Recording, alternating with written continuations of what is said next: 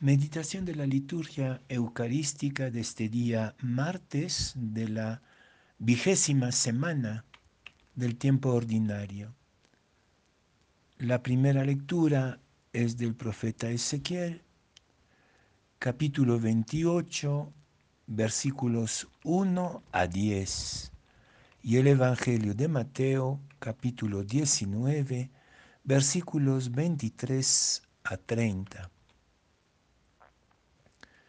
En aquel tiempo dijo Jesús a sus discípulos, les aseguro que difícilmente entrará un rico en el reino de los cielos.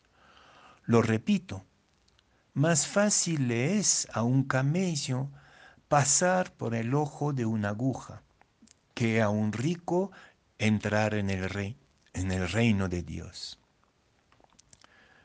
Al oírlo, los discípulos dijeron espantados, entonces, ¿quién puede salvarse? Jesús se les quedó mirando y les dijo, para los hombres es imposible, pero Dios lo puede todo. Entonces le dijo Pedro, pues nosotros lo hemos dejado todo y te hemos seguido. ¿Qué nos va a tocar? Jesús les dijo, les aseguro, cuando llegue la renovación y el Hijo del Hombre se siente en el trono de su gloria, también ustedes, los que me han seguido, se sentarán en doce tronos para regir a las doce tribus de Israel. El que por mí deja casa, hermanos o hermanas, padre o madre, mujer, hijos, tierras, recibirá cien veces más y heredará la vida eterna. Muchos primeros serán últimos y muchos últimos serán primeros.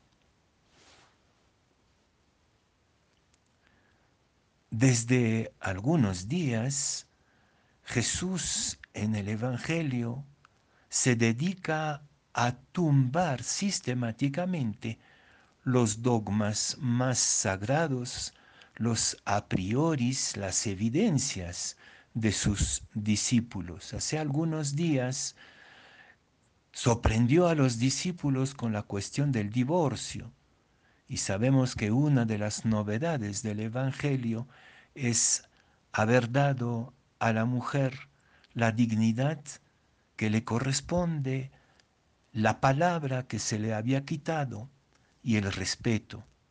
Y acuérdense de la respuesta de los discípulos, entonces no vale la pena casarse. Si el, el, hombre no puede hacer lo que le da la gana, no vale la pena casarse. Es, era un primer escándalo, una primera, una perplejidad de los discípulos. Hace pocos días también Jesús puso en el centro de la comunidad al niño, imponiéndoles las manos mientras los discípulos, según la buena costumbre judía de la época, los consideraban como infrahumanos y como perturbadores. Tumba entonces Jesús el dogma, la evidencia y la priori de que solo el adulto sirve y vale el reino de Dios pertenece a los niños y a los que se les parecen. Y hoy día ya es el colmo. Jesús cuestiona radicalmente y con un humor bien propio de él, quizás el dogma más sagrado, la riqueza. Para la cultura de Jesús, del tiempo de Jesús, la riqueza era considerada como una bendición de Dios. Y todavía hoy hay teólogos neoliberales que pretenden que las grandes fortunas son el signo de la bendición de Dios. Y aquí también los discípulos se quedan lelos, sin palabra. ¿Cómo es esto? ¿Quién puede salvarse si la riqueza ya no es la señal de la bendición de Dios, entonces, ¿quién puede salvarse? Y entonces, con estos tres grandes estas tres grandes perplejidades, estos grandes escándalos concerniendo a la mujer, al niño y a los ricos, Jesús nos hace dar un salto fundamental en la fe. Es imposible salvarse por sí mismo. Es el fin del mérito. El mérito. nadie se salva por sus propias fuerzas. En la primera lectura, eh, Ezequiel describe eh, la arrogancia del rey de Tiro que se considera como un dios y podríamos decir que los ricos se consideran como dioses, los adultos con los niños, los varones con las mujeres en una sociedad machista. Bueno, después de haber tumbado estos mitos sagrados de nuestra sociedad, Jesús nos dice, olvídense, es imposible salvarse por sus propios méritos. Y los discípulos están ahí tristes, entonces ¿quién se salvará? Y Jesús dice, es posible para Dios. Cuidado con esta expresión, porque muchas veces la utilizamos para justificarnos. Para nosotros es imposible, pero para Dios sí todo es posible. Tiene, Dios tendría como una varita mágica que soluciona todos los problemas que nosotros somos incapaces de resolver.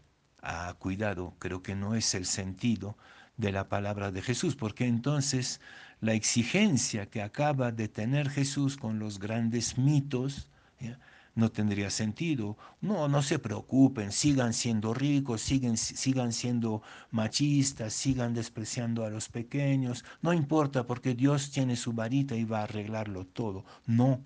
Y creo que la tercera parte del Evangelio dice muy bien cuál es la posibilidad de Dios, porque para Dios todo es posible. Ahí Dios es capaz de tocar los corazones como lo hizo con Pedro y con los discípulos.